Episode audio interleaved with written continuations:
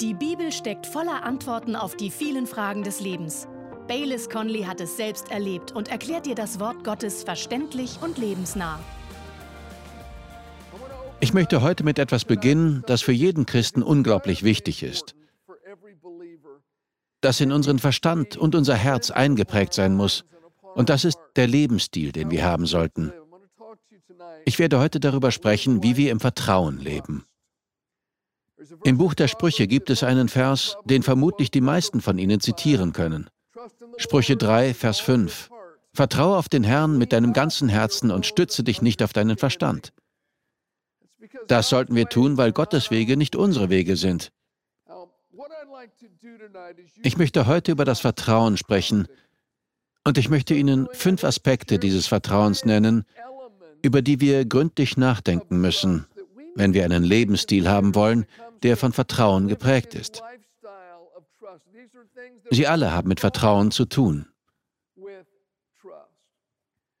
Der erste Punkt steht für den richtigen Zeitplan.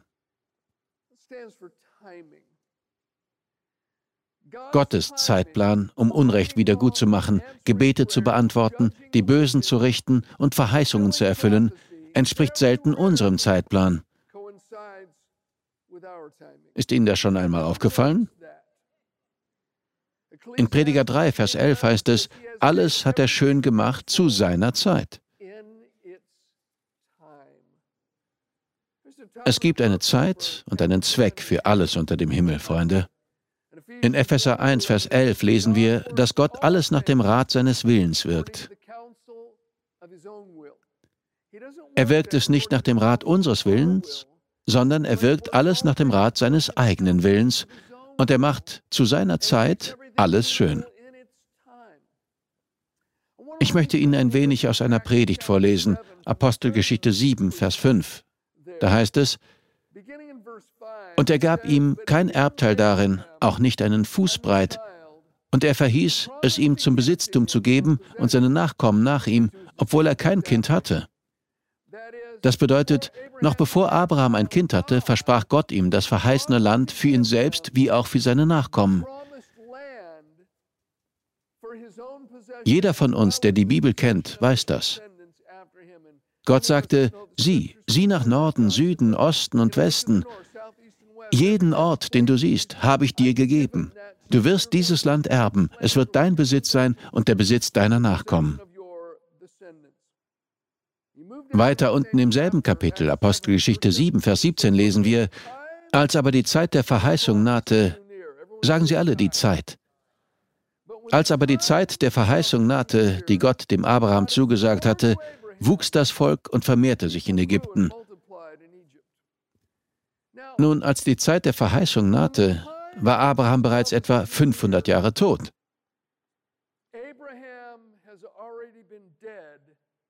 About 500 years.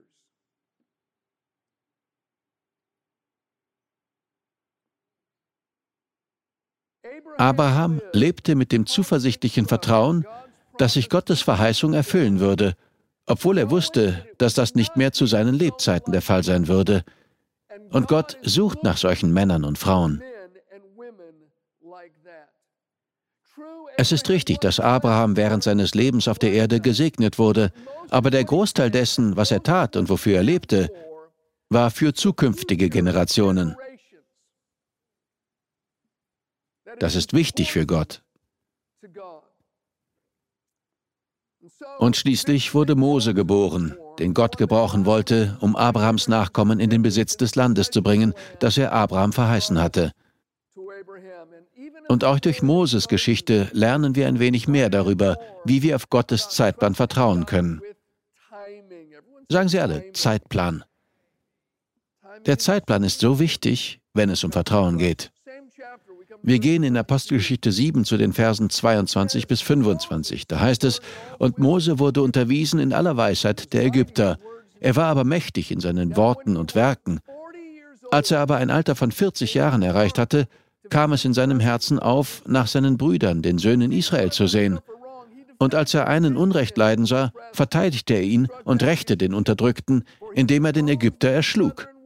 Er meinte aber, seine Brüder würden verstehen, dass Gott ihnen durch seine Hand Rettung gebe, sie aber verstanden es nicht. Wir lesen hier, es kam in seinem Herzen auf, nach seinen Brüdern zu sehen. Und er versuchte ein Richter und Befreier zu sein. Wir könnten sagen, dass Gott das in sein Herz brachte. Es kam durch Gott in seinem Herzen auf. Abraham griff seine Berufung auf. Er wusste, was er tun sollte. Und hören Sie, das war so stark in ihm, dass er glaubte, jeder müsse es sehen. Er glaubte, seine Brüder würden es verstehen, aber sie sahen es nicht. Vielleicht brennt gerade etwas sehr hell in ihnen und sie wissen, dass das von Gott kommt. Sie wissen, dass ihr Schicksal daran hängt und sie denken, jeder muss das sehen. Aber vielleicht sehen sie nicht, was sie sehen. Es geht weiter in Apostelgeschichte 7, Vers 26 bis 30. Da lesen wir, am folgenden Tag erschien er bei ihnen, als sie sich stritten, und trieb sie zum Frieden, indem er sagte, ihr Männer, ihr seid Brüder, warum tut ihr einander Unrecht? Der aber dem Nächsten Unrecht tat, stieß ihn weg und sprach, wer hat dich als Obersten und Richter über uns eingesetzt? Willst du mich etwa umbringen, wie du gestern den Ägypter umgebracht hast? Mose aber entfloh bei diesem Wort und wurde ein Fremdling im Land Midian, wo er zwei Söhne zeugte. Als 40 Jahre verflossen waren, erschien ihm in der Wüste des Berges Sinai ein Engel in der Feuerflamme eines Dornbusches. Im Vers 34 sehen wir, was der Engel zu ihm sagte. Gesehen habe ich die Misshandlung meines Volkes, das in Ägypten ist, und ihr Seufzen habe ich gehört, und ich bin herabgekommen, sie herauszureißen. Und nun komm, ich will dich nach Ägypten senden. Es kam in Moses Herz auf. Mose griff seine Berufung auf und dann landete er für 40 Jahre in der Wüste. Wussten Sie, dass es keinen Hinweis darauf gibt, dass Gott während dieser 40 Jahre je zu ihm sprach? 40 Jahre Stille. 40 Jahre lang kein Wort von Gott.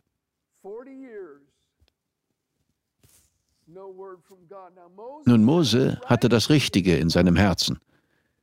Er spürte Gottes Berufung und damit lag er genau richtig. Aber mit dem Zeitplan lag er nicht richtig. Er war 40 Jahre zu früh dran. Gott macht alles schön zu seiner Zeit. Manche von Ihnen, die mir gerade zuhören, haben eine Verheißung von Gott bekommen und Gottes Berufung für ihr Leben aufgegriffen. Sind Sie auch bereit, ihm den Zeitplan anzuvertrauen?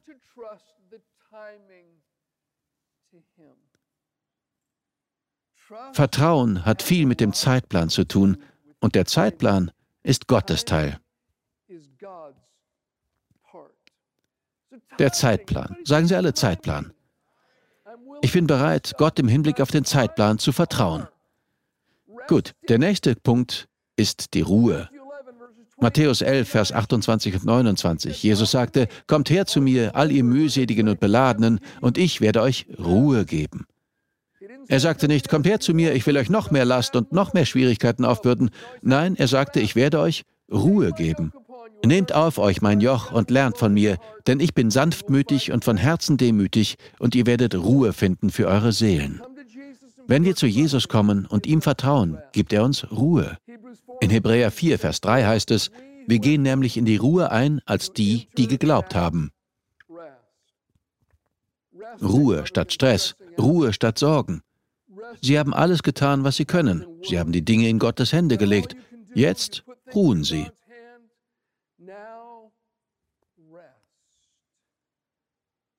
Lassen Sie Ihre Seele in ihm ruhen. Das ist die entscheidende Eigenschaft des Vertrauens. Ruhen. Ich hörte einmal die Geschichte, wie sich ein Luftschiff von seinem Liegeplatz erhob. Ich glaube, das war in den 1930ern, als es noch mehr davon gab. Falls Sie nicht wissen, was ein Luftschiff ist, das waren große Zeppeline. Da waren einige Männer mit Seilen und sie versuchten, das Luftschiff zu verteuen. Ich glaube, es waren etwa ein Dutzend Männer, die es mit Seilen lenkten. Doch dann kam eine Windböe, hob es in die Luft und mit sich die Männer. Manche von ihnen besaßen die Geistesgegenwart loszulassen, aber nicht alle. Das Ding flog in die Luft und manche der Männer ließen bei 15 Metern los, andere bei 30 oder 60 Metern. Sie alle wurden verletzt, viele von ihnen starben. Und dieses Ding erhob sich, glaube ich, in 300 Meter Höhe und die Menschen sahen entsetzt zu, wie einer nach dem anderen zu Boden fiel. Nur noch ein einziger Mann hing am Seil. Alle beobachteten ihn weit oben am Himmel und dachten, er hängt da schon zehn Minuten. Das schafft er nicht mehr viel länger. 15 Minuten. Der Mann war übermenschlich. 20 Minuten. Eine halbe Stunde. Eine Stunde. Er ließ immer noch nicht los. Zwei Stunden. Er ließ nicht los. Schließlich schafften sie es irgendwie, das Ding runterzuholen. Ein Nachrichtenteam fragte ihn, wie konnten sie sich so lange festhalten? Das war übermenschlich. Er sagte, als mir klar wurde, dass ich zu weit oben war, um loszulassen, habe ich das zweite Seil um meine Taille geschlungen. Der Flug hat mir Freude gemacht. Er sagte, nicht ich habe das Luftschiff gehalten, es hat mich gehalten. Es geht nicht so sehr darum, dass sie an Gott festhalten, sondern vielmehr darum, dass sie verstehen, dass Gott an ihnen festhält. Er hält sie fest. Er hat sie im Griff. Sie wurden betrogen, er hält sie. Sie sind finanziell ins Schleudern geraten, er hält sie. Sie kämpfen gegen eine Krankheit an, er hält sie. Sie haben schlechte Nachrichten bekommen und ihre Welt steht Kopf, er hält sie. Vertrauen Sie. Ruhen Sie. Er kann Sie hochhalten. Genießen Sie die Fahrt. Gut, der nächste Punkt steht für das Umgürten. Ich möchte Ihnen einen interessanten kleinen Abschnitt vorlesen. Apostelgeschichte 27, Verse 14 bis 17. Aber nicht lange danach erhob sich von dort her ein Sturmwind, Euraklion genannt. Als aber das Schiff mit fortgerissen wurde und dem Wind nicht widerstehen konnte, gaben wir es preis und ließen uns treiben. Als wir aber unter einer kleinen Insel, Kauda genannt, hinliefen, konnten wir kaum des Rettungsbootes mächtig werden. Sie zogen es herauf und umspannten zum Schutz das Schiff mit Seilen. Unser Vertrauen muss von Gottes Wort umspannt sein, wenn es die Stürme des Lebens überstehen soll. Es muss umspannt sein. Lassen Sie mich das anders ausdrücken. Wenn Sie vertrauen, ohne sich dabei auf Gottes Wort zu stützen, ist das so, als wenn Sie eine Brücke ohne Unterbau errichten. Sie wird unter Belastung zusammenbrechen. Ich machte einmal mit ein paar Freunden einen Ausflug ins Hinterland. Wir gingen in eine sehr abgelegene Gegend. Es war eine Rucksackwanderung von fast zwei Tagen. Diese Gegend war nicht stark frequentiert, weil es dort keinen Weg gab. Man musste querfeldein gehen. Diesen Ort hatten mein Vater und ich einmal auf einer Rucksackwanderung entdeckt und ich hatte beschlossen, mit ein paar Freunden wiederzukommen. Sie hielten mich für verrückt, bis wir an diesen kleinen, unberührten See kamen. Wir schlugen unser Lager auf und ich ging auf die andere Seite des Sees zum Fliegenfischen. Ich war allein am Rand des Sees. Ich hatte die Schuhe ausgezogen und die Hosenbeine aufgerollt. Ich stand im Wasser und warf eine Fliege aus. Ich sah nicht, dass sich von hinten ein ziemlich großer schwarzer Bär an mich heranschlich. Wahrscheinlich hatte er noch nie einen Menschen gesehen. Dieser Ort war so abgelegen. Und plötzlich hörte ich, wie sich ein Felsblock bewegte. Ich drehte mich um und der Bär stand nur zwei Meter vor mir entfernt.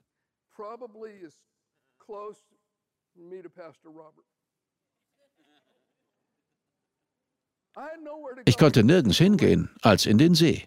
Und so bückte ich mich, hob Steine auf und fing an, den Bären anzuschreien und ihn mit Steinen zu bewerfen. Und ich schätze, ich hatte gerade viel Adrenalin in mir, weil die Steine in meinen Händen zerbrachen. Wie auch immer, ich werde nicht die ganze Geschichte erzählen, aber bei der Begegnung mit dem Bären trat ich auf ein Holzstück, das ich für stabil hielt, aber es war nicht stabil. Mein Bein brach hindurch. Nun, der Bär hat mich nicht getötet, hier bin ich.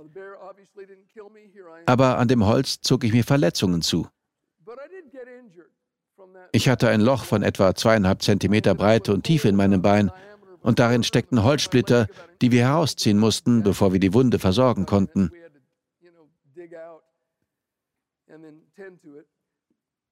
Das Holzstück sah stabil aus, aber es war brüchig. Es war verrottet. Unter der Oberfläche war nichts mehr, das es stützte. Ihr Glaube braucht die Verheißungen Gottes, die ihn unterstützen.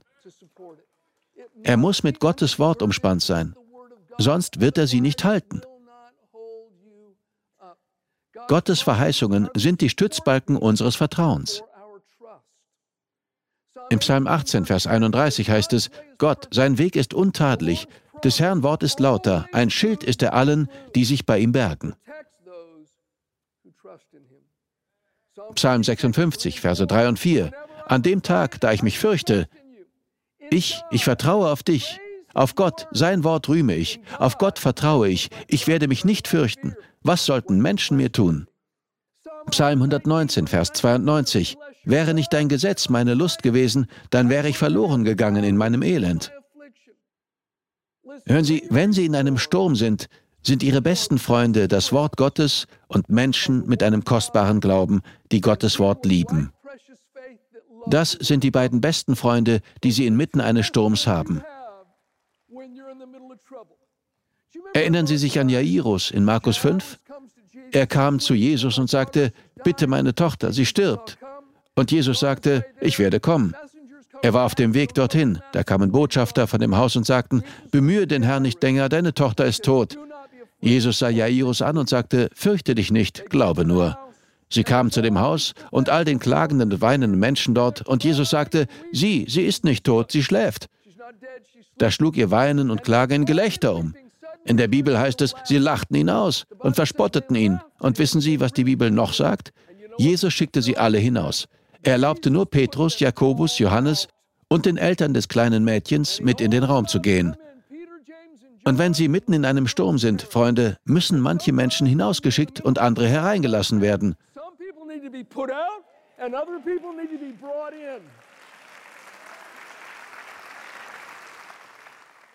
Wenn Sie um Ihr Leben kämpfen, müssen Sie Menschen in Ihrer Nähe haben, die Ihren Glauben stärken und mit Ihnen auf Gott vertrauen.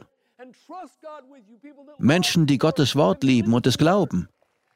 Und vielleicht müssen Sie manche Menschen, die Sie in ihrem Glauben schwächen, sie auslachen und verspotten würden, vorübergehend auf Abstand halten.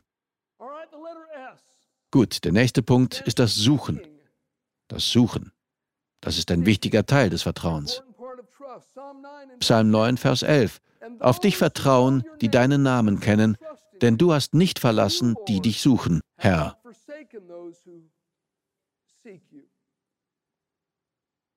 Das Suchen ist ein Teil des Vertrauens. Gott zu vertrauen bedeutet, in seinen Verheißungen zu ruhen, und das ist ein Teil der Gleichung. Aber Gott zu vertrauen ist nicht vollkommen passiv. Während wir ihm vertrauen, sollten wir seine Führung suchen. Was immer es ist, mit dem Sie gerade zu kämpfen haben. Hören Sie, Gott hat das nicht überrascht. Er hat einen Weg zum Sieg erschaffen, noch bevor die Schwierigkeiten ihren Kopf erhoben hatten, und er wird sie führen, wenn sie auf ihn warten und seine Weisheit suchen. Er wird sie führen. Ich möchte Ihnen etwas vorlesen, das stammt aus der Passion-Übersetzung, 1. Korinther 10, Vers 13. Das ist schön. Hier heißt es, wir alle erleben Zeiten der Prüfung, das ist normal für jeden Menschen. Aber Gott wird euch treu sein. Er wird die Schwere, das Wesen und den Zeitpunkt jeder Prüfung oder Schwierigkeit, die ihr durchmacht, prüfen und filtern, damit ihr sie ertragen könnt. Und jede Prüfung ist eine Gelegenheit, ihm noch mehr zu vertrauen, denn mit jeder Prüfung hat Gott auch einen Ausweg geschaffen, der euch siegreich daraus hervorgehen lässt.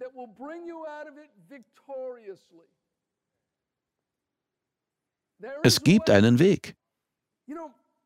Als ich Christ wurde, lebte ich in Ashland, Oregon. Ich kam in Medford, Oregon zum Glauben, aber ich lebte in Ashland.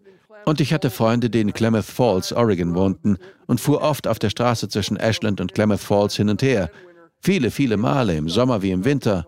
Einmal blieb ich auf dieser Straße sogar im Schnee stecken. Ich war sehr überrascht, als mir, das ist jetzt wohl 30 Jahre her, jemand einen Artikel schickte.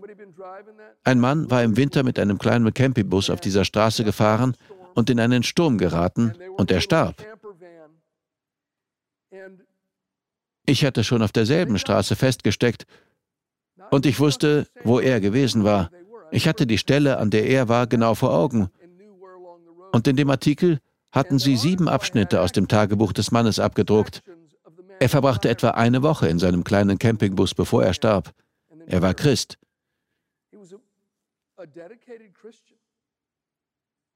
In seinem Tagebuch schrieb er über seine Beziehung mit dem Herrn und dass er darauf vertraute, dass er ihn retten würde. Und er schrieb, ich vertraue zuversichtlich auf Gott. Aber wissen Sie, er blieb die ganze Zeit in dem Bus und wartete passiv darauf, dass Gott etwas tat.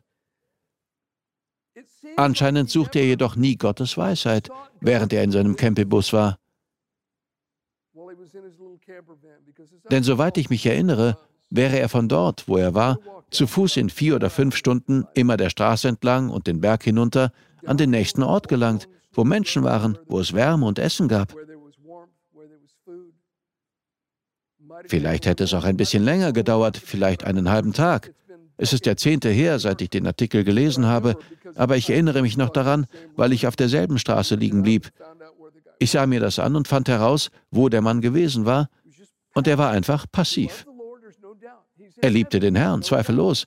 Er ist jetzt im Himmel, zweifellos. Ich meine, er war am Ende seines Lebens angekommen und schrieb von seinem Vertrauen auf Gott, aber ein Element fehlte. Wenn er Gott gesucht hätte, bin ich mir sicher, dass Gott gesagt hätte, geh hinaus und laufe los, es ist nicht so weit. Manche von Ihnen stecken vielleicht gerade in einer Situation, aus der zu entkommen absolut unmöglich erscheint. Sie fühlen sich völlig blockiert. Aber das sind Sie nicht. Bevor sich das Problem in der vergangenen Ewigkeit aufgetan hat, setzte Gott sich in den Beratungsraum des Himmels, sprach über ihr Leben und plante den nächsten Schritt, den sie gehen sollen. Und wenn sie ihn suchen, wird er ihnen zeigen, was zu tun ist.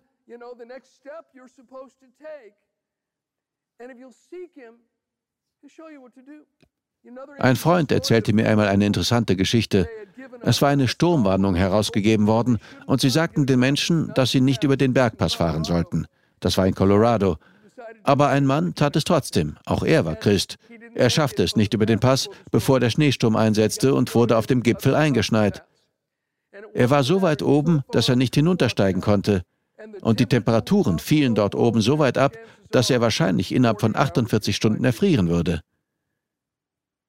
Er saß in seinem Auto und sagte, Gott, es tut mir leid, es war dumm von mir, über den Pass zu fahren. Warum bin ich nur immer so in Eile? Er sagte, Vergib mir, Herr, und Gott zeige mir, was ich tun soll. Und die Stimme in seinem Herzen sagte, Fang an, mit den Scheinwerfern SOS zu blinken. Dreimal kurz, dreimal lang, dreimal kurz. Das internationale Zeichen für SOS. Er dachte, das ist dumm. Ich bin auf dem Gipfel des Berges. Ich bin hier eingeschneit. Da hörte er wieder, blinke SOS. So blinkte er die nächsten Stunden lang SOS. Dreimal kurz, dreimal lang, dreimal kurz. Zufällig flog ein Pendlerflugzeug über ihn hinweg und gerade in dem Moment, in dem er die Scheinwerfer aufleuchten ließ, teilten sich die Wolken. In dem Flugzeug saß ein pensionierter Sheriff. Und als sich die Wolken teilten, sah der Sheriff zufällig aus dem Fenster und sah das SOS-Signal informierte den Piloten und mit dem Einsatz schwerer Geräte holten sie den Mann dort heraus und retteten so sein Leben. Hören Sie, Sie können etwas tun. Auch wenn Sie Ihr Problem selbst verursacht haben, wird Gott Ihnen helfen.